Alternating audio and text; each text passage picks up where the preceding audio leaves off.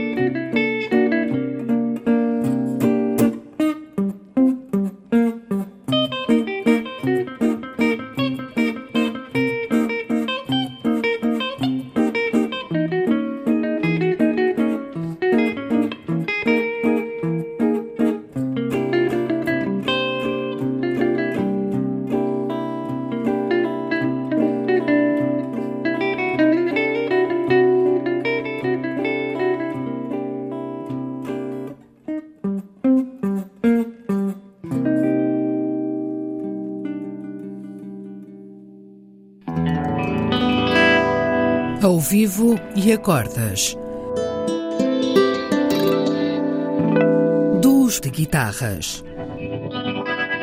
Um programa de Bruno Santos.